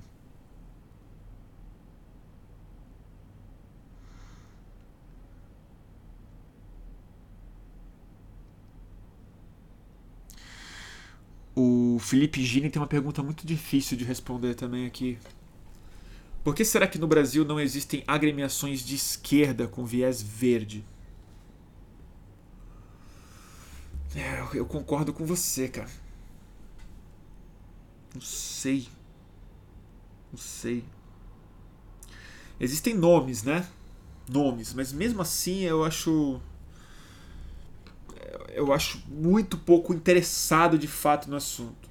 O discurso é ambiental, mas não existe a. a não tem lugar de fala, digamos assim. Eu sou um grande, eu sou um grande decepcionado, um grande frustrado com a com a não evolução da rede sustentabilidade, né?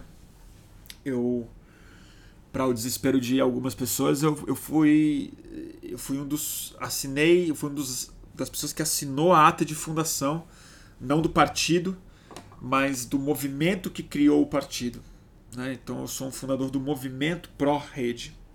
Estava na ata de estava em Brasília no dia de fundação e tal, justamente porque eu acreditava profundamente no poder é, político, na, no sentido político de se fundar um partido no Brasil progressista, de esquerda ou de centro-esquerda, como queira chamar, é, mas o que era mais importante era o eixo condutor é a reordenação da conversa política e das prioridades de Estado em torno de um eixo de sustentabilidade ambiental. Isso era uma. acreditava muito nisso. E lamento pelo por não ter se viabilizado da forma como prometia. Lamento muito.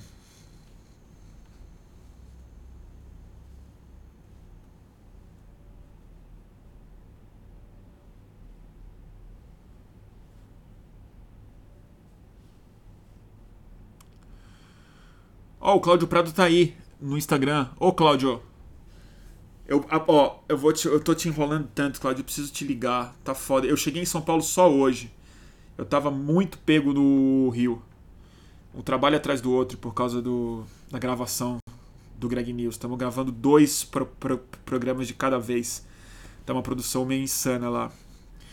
Mas ele falou: nem a rede nem o PV foram verdes. Eu, eu, eu concordo. O verde com certeza não foi verde. E a rede não conseguiu nem virar nenhum partido de direito. Né? Hoje, hoje é um partido convencional.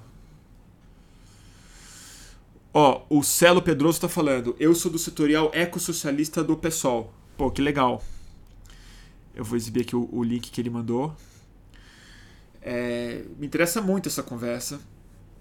Se você puder mandar mais material, eu agradeço muito. Celo. Eu sigo algumas pessoas é, e confesso que eu não sou muito versado mesmo em, em ecossocialismo. Talvez porque eu não tenha muita leitura mesmo de, de, de, de socialismo. Eu estou tirando o atraso agora porque eu estou fazendo live. Então eu, eu, eu, sinto que eu preciso estudar um pouco mais para falar menos besteira sobre socialismo e sobre Marx e tal. Mas não é uma conversa que particularmente me interessou na minha vida. É, minha, eu já, já falei isso por aqui, o meu alinhamento com a esquerda vem, vem acho que vem de outro lugar. Vem muito mais. Assim, enfim, vem muito mais acho que dos psicodélicos mesmo e de uma. de uma. de uns princípios mesmo, assim, de uma sensação que sempre me foi muito óbvia de justiça social, de, de, de reconhecer que o Estado tem um papel é, mais importante do que as empresas para né, determinar as coisas. Mas toda a minha experiência juvenil é, próximo de movimentos marxistas e socialistas, sobretudo na universidade, foram profundamente desgastantes e negativos, profundamente. E aí eu me afastei, não do princípio, nem da meu alinhamento com a esquerda no sentido filosófico, mas eu me afastei da da dinâmica política produzida nos ambientes ao qual eu tive acesso. Eu só me reapaixonei pelo processo de, de produção política coletiva depois da internet, da hiperconectividade e da perspectiva da cultura e dos psicodélicos e, e do é, em criar outras formas de ir para a rua, buscar outras formas de agremiação. E foram traumáticas também. Não necessariamente negativas, mas certamente traumáticas.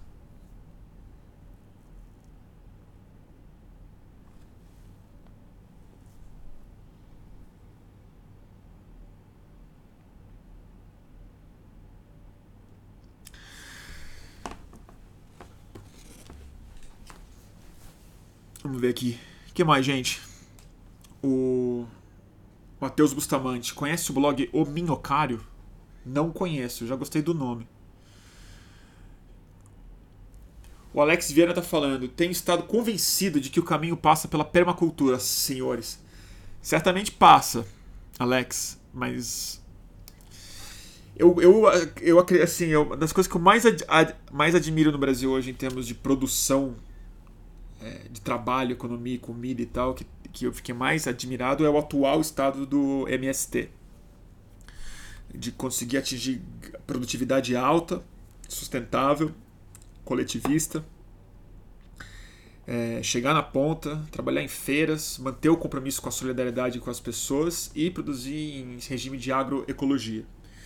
Mas em termos de recuperação de solo e uso de solo, quem é interessado em permacultura deveria também dar uma pesquisada no, na micologia aplicada à permacultura, que é o foco principal nos micélios e na rede de fungos é, presente no determinado tipo de solo. Eu acho que o aprofundamento do estudo dos fungos é, talvez seja a coisa que seja a grande pedra filosofal que falte para a gente criar uma, um movimento relativamente rápido até de recuperação de grandes áreas é, destruídas, é, ambientalmente falando.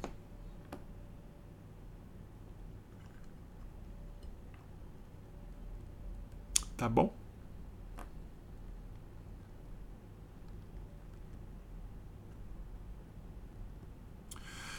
O Eric Nobel, Noble, Noble, sei lá como é que fala. Eric, Eric Robert Noble. Nome bem americano, né? Inglês, sei lá. Você acredita mesmo na possibilidade de uma economia verde, no desenvolvimento sustentável de um futuro limpo das sociedades dentro do capitalismo? Se eu tiver que dar uma resposta curta para você, não, não acredito não. Se eu tiver que ser, dar um palpite bem aqui, eu acredito que a, a minha, a minha definição não, a definição clássica de, do que, que o capitalismo é mesmo. Eu acho ela intrinsecamente insustentável por um motivo bem simples, na verdade. É motivo psicodélico mesmo. Eu acho que intrinsecamente a a ideia do capitalismo do lucro da mais-valia, do acúmulo de capital, ela diz respeito a um princípio muito básico. Para o capitalismo funcionar, o capitalista, o empresário, o patrão, o empreendedor, isso se estende para toda a sociedade porque ele contamina as relações humanas, a forma como a gente interpreta a nossa vida, nossas prioridades, os nossos amores e tal. É você tira mais para você do que você devolve. Isso é o lucro. Isso é o capitalismo. O lucro é você demanda mais do que você coloca no sistema. Só assim você enriquece, só assim você cresce a economia, cresce o um montante de riqueza financeira no mundo, de preferência no seu próprio bolso. E para mim a coisa, a regra número um da natureza, a que mantém tudo de pé, é que a sustentabilidade significa você dar mais ao ambiente do que você pega de volta. Uma sociedade que gera abundância e é sustentável por si só é um tipo de racionalidade mais altruísta, que é a racionalidade de se todo mundo está oferecendo mais do que pede em troca, todo mundo vai ganhar mais. Vai ficar bom para vai ficar bom para todo mundo. Mesmo que esse bom não seja o motor do, da ideia de sucesso, da ideia de progresso pessoal, de vitória, de conquista, de ser dono, de mandar e tudo mais. Mas numa perspectiva sistêmica e coletivista, eu acho que o capitalismo ele é ele é antitete, ele é antítese da regra da natureza quase. O que não significa que eu consiga eu não acho que o oposto de capitalismo é necessariamente, como todo, todo mundo aqui mais ou menos sabe, eu acho, não estou falando que eu sou comunista, porque eu também não sei muito defender isso, eu não sei como isso se daria de verdade. E eu acho que a leitura, ela, de alguma maneira, ela se dá dentro dessa noção materialista econômica. E eu, talvez por ignorância ou por, ou por sei lá, não consigo enxergar que isso basta para a gente resolver a, a conta, entendeu?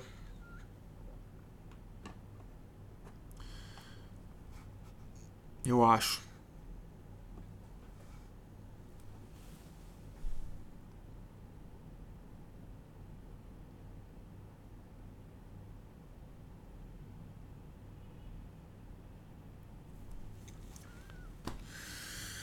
que mais? Ah, o Luca Marquete demorou para fazer essa pergunta aqui. Eu ia comentar, falei, ah, acho que não vou comentar não. Eu não sei quem viu, quem não viu. Tá perguntando aqui o Luca, você viu o debate do Zizek é, com o Jordan Peterson, né? Se pergunta. Vi. Acho que eu não tem muita divergência nesse debate, né, gente? Todo mundo achou uma merda, certo? Eu achei muito ruim, gente. Eu fiquei, eu fiquei chocado como o Peterson é mais fraco do que eu imaginava, gente. Assim, acho que, acho que mesmo quem era fã dele, assim, quem, gente um pouco mais esperta que era fã dele, viu aquilo e falou: Nossa, cara. O cara não tinha realmente. Mas eu não, não, não tenho muito o que comentar aqui. É. Aliás, eu até tenho que comentar, mas não vou comentar hoje não, porque eu queria fazer uma conversa meio sobre algumas coisas que eu pensei depois desse debate. Tem uma saturação dessa epistemologia é, colocada ali, né? Tem uma saturação, tem uma irrelevância de algum jeito. Os vezes é foi mal também. Claro que ele é melhor, porque ele é, ele é simplesmente mais denso, ele é mais interessante, ele é mais rico intelectualmente e tal. Mas eu achei ele também para baixo, gasto, a conversa não fluiu, o debate não aconteceu. E eu achei eles. O pessimismo deles não foi um pessimismo filosófico, foi um pessimismo melancólico, um, um pessimismo de falta de imaginação, que foi a única coisa que o Zizek, no final, muito bem colocado, reivindicou para a esquerda. Nesse sentido, eu acho que ele, entre grandes aspas, ganhou o debate.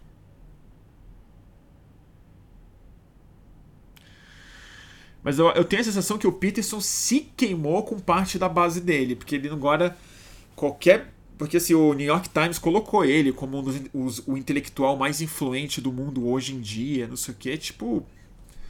É que assim, cada um tem o Olavo de Carvalho que merece. Ele é tipo, ele virou na minha cabeça um Olavinho canadense, assim. Mas o Canadá é, não é tão delirante quanto o Brasil, né? A gente tem o Olavo de Carvalho e o nosso Jordan Peterson, né? Pelo visto. E aí realmente a gente ganha mesmo.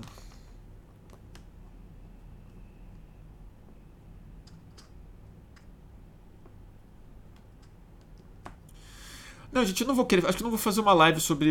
Estão me perguntando aqui. Eu não tenho nem o que falar sobre essa, esse debate deles. Eu achei. Eu não, eu não consegui ver tudo. É duas horas e meia. Aí eu vi a introdução dos dois.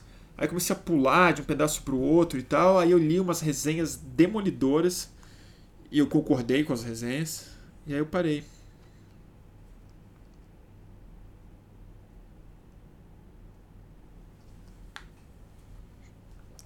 Mas sim, o Peterson é muito fraco.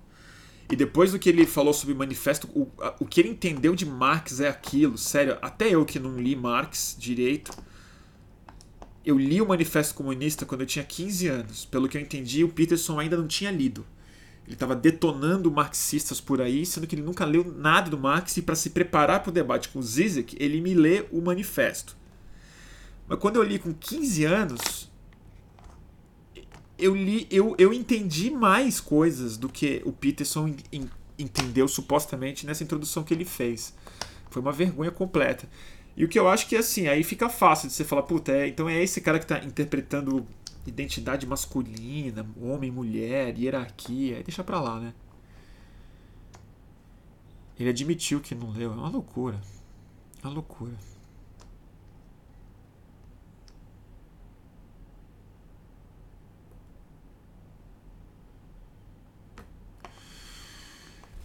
O pessoal tá falando aqui que, que, em termos de marxistas, preferem o Varoufakis ou o David Harvey. O David Harvey eu gosto bastante do David Harvey, mas ele é um clássico, né? David Harvey ele é, um, ele é um marxista mais heterodoxo, né? Ele lê o mundo à luz de Marx mesmo. É, o Zizek, eu gostava mais dele porque ele era mais. Eu, eu, eu, eu gosto muito de teóricos é, que usam da cultura contemporânea e da arte pop, de filmes e tal, em geral, para entender a sociedade junto com os conceitos acadêmicos deles. Isso o Zizek fez muito bem. Mas eu confesso que eu também não, não li o suficiente. Eu li três livros do, do Zizek e só acabei um deles. É difícil.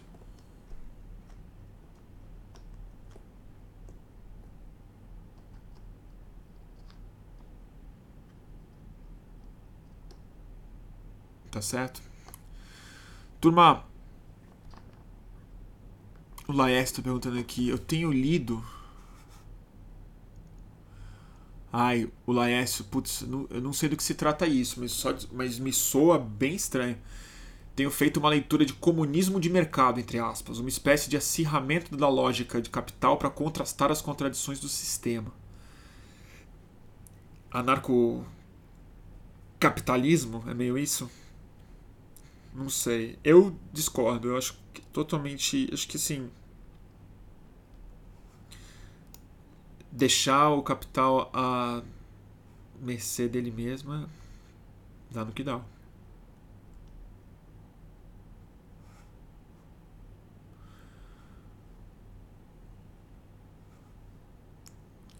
Ah, ele, o Matheus me deu o link aqui do Minhocário. Tem bastante material e tradução.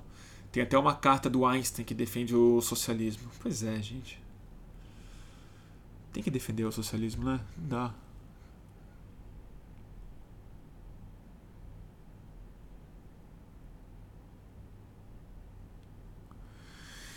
a, Marília tá como eu, decepcionada com o Zizek, com o debate com o Jordan Peterson e fez um comentário pertinente. Nada sobre essa nova direita trampista que continua impondo os termos do debate. Pois é, eles foram muito tímidos em falar e acho que os dois, na verdade, eles deram os braços assim, é, num beirando o vitimismo, palavra que eu odeio, mas beirando o vitimismo da cultura do politicamente correto, que eu mais vezes do que não eu também sou bastante crítico, mas eu acho que é um exagero completo é, em culpar a, os exageros de parte bastante pequena e restrita, diga-se, de estudantes e jovens que se consideram de esquerda e tal nos Estados Unidos é, sobre debate de identidade de, de e tal.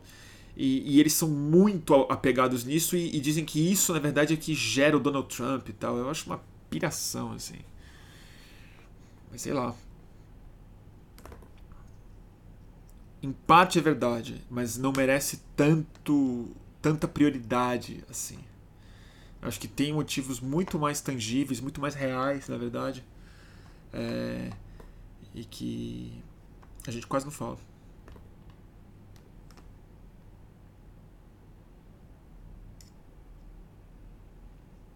a Mariana Mariana. Eu não sei como é que fala o seu nome, Mariana. Se é Machine. Machine. Machine. Culparam bastante a esquerda acadêmica e deram as mãos quando Zizek falou sobre irem juntos para o apocalipse. Pois é. De um jeito besta, né? Porque assim. Eu volto ao meu slogan desse programa. Outro fim do mundo é possível, gente. Dá pra, dá pra gente produzir algo mais interessante no caminho desse, desse, dessa entropia inevitável da política. Eu acho que em grande medida tem a ver com o colapso de, de uma coisa que os dois representam no fundo, que é o que eu vi colapsar naquele, naquela coisa lá, que é um debate, é, é uma, um colapso da epistemologia que define esse debate. Aquela situação era meio ridícula. E o Zizek reconheceu isso logo na entrada. Quando começaram a bater palma, assim, é, deu para ver. Deu para ver. Que ele tava sem graça, ele, ele não entregou com a verve dele, ele, ele viu a roubada que ele se meteu e acho que eu tô sendo otimista e viu o problema ali. Eu acho que isso é um debate interessante que a gente pode ter em relação a esse tipo de coisa.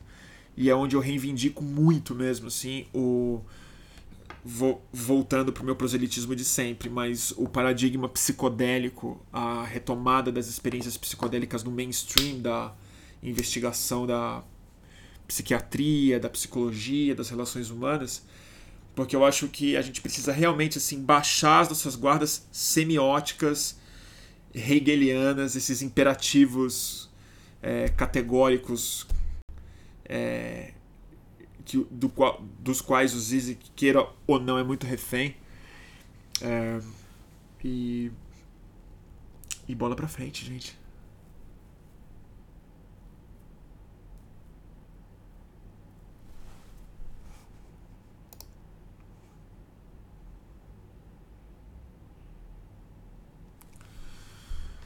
Tá bom, turma?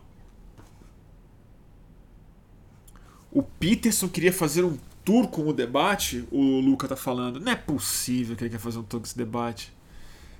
Mas ele é realmente não tá com nada, Jordan Peterson. Deus me.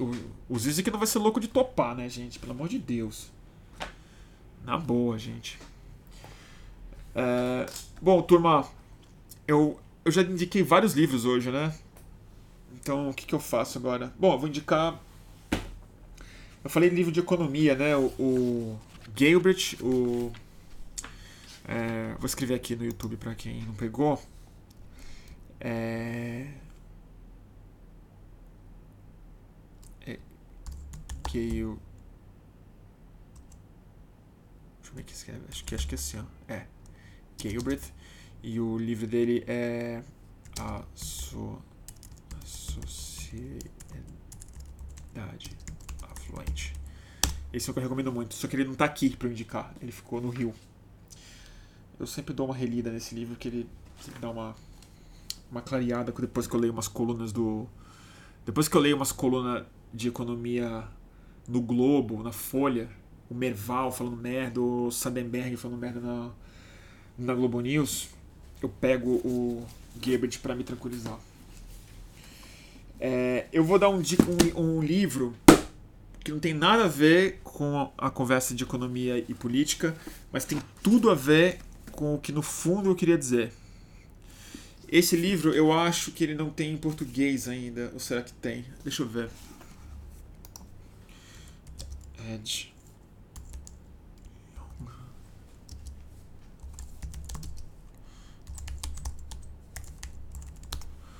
É, eu acho que não, sabia? Putz, não tem. É, mas eu vou ter que indicar ele em Português, de toda forma. Deixa eu ver aqui se tem. Não tem. É, não tem. Mas é esse livro daqui. Quem não puder ler o livro em inglês, vai achar entrevista ou artigo sobre ele. Chama I Contain Multitudes. É, os micróbios dentro de nós e uma visão mais ampla da vida. Esse aqui é um repórter é, de divulgação científica, um jornalista de, é, de ciência. Escreveu para New York Times, para Wired, para Nature, BBC, um monte de, de, de, gente.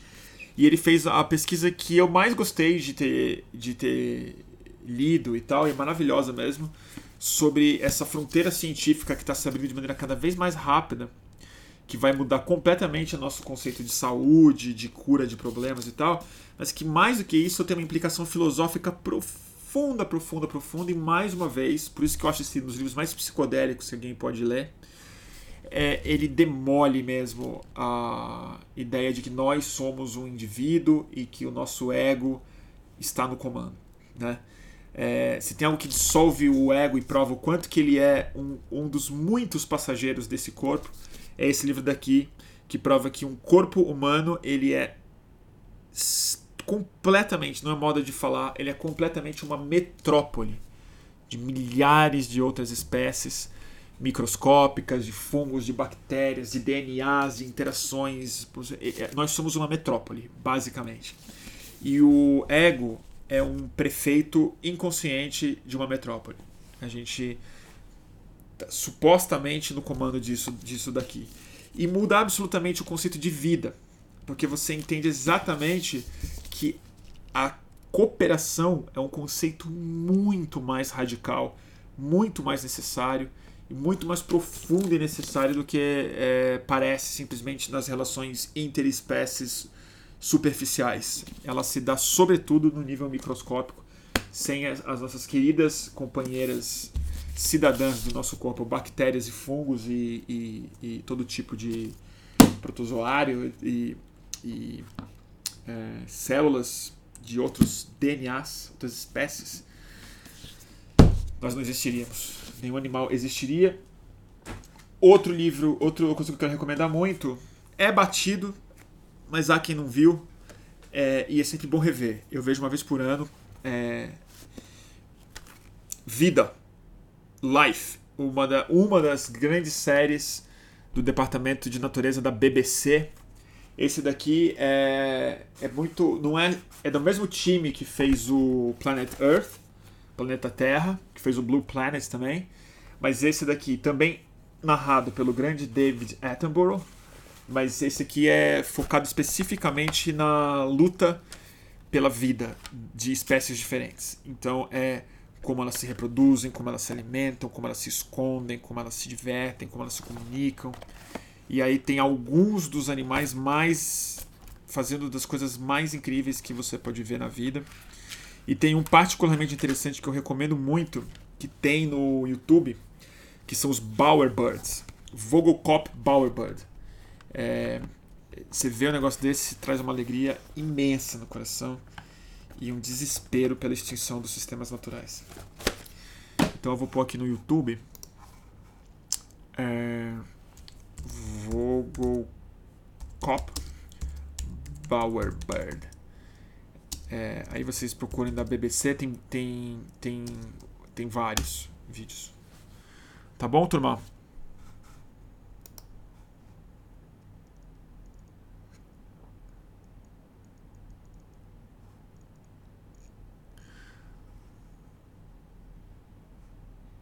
Então tá, turma. Seguinte. Muito obrigado. É... Ah, tem altas dicas de livros daqui. Bruno, já leu How Emotions Are Made? The Secret Life of the Brain? Não li. Selfie, How the West Became Self-Obsessed? Não li também. E The Elephant in the Brain? Não li. Puta, obrigado pelas dicas. Vou pesquisar esses três livros agora mesmo. Turma, é isso. Hoje eu recebi de presente da editora Ubu esse livro aqui, o da Pussy Riot. Agradeço muito porque eu ia comprar de, de qualquer jeito, então eu economizei cinquentinha.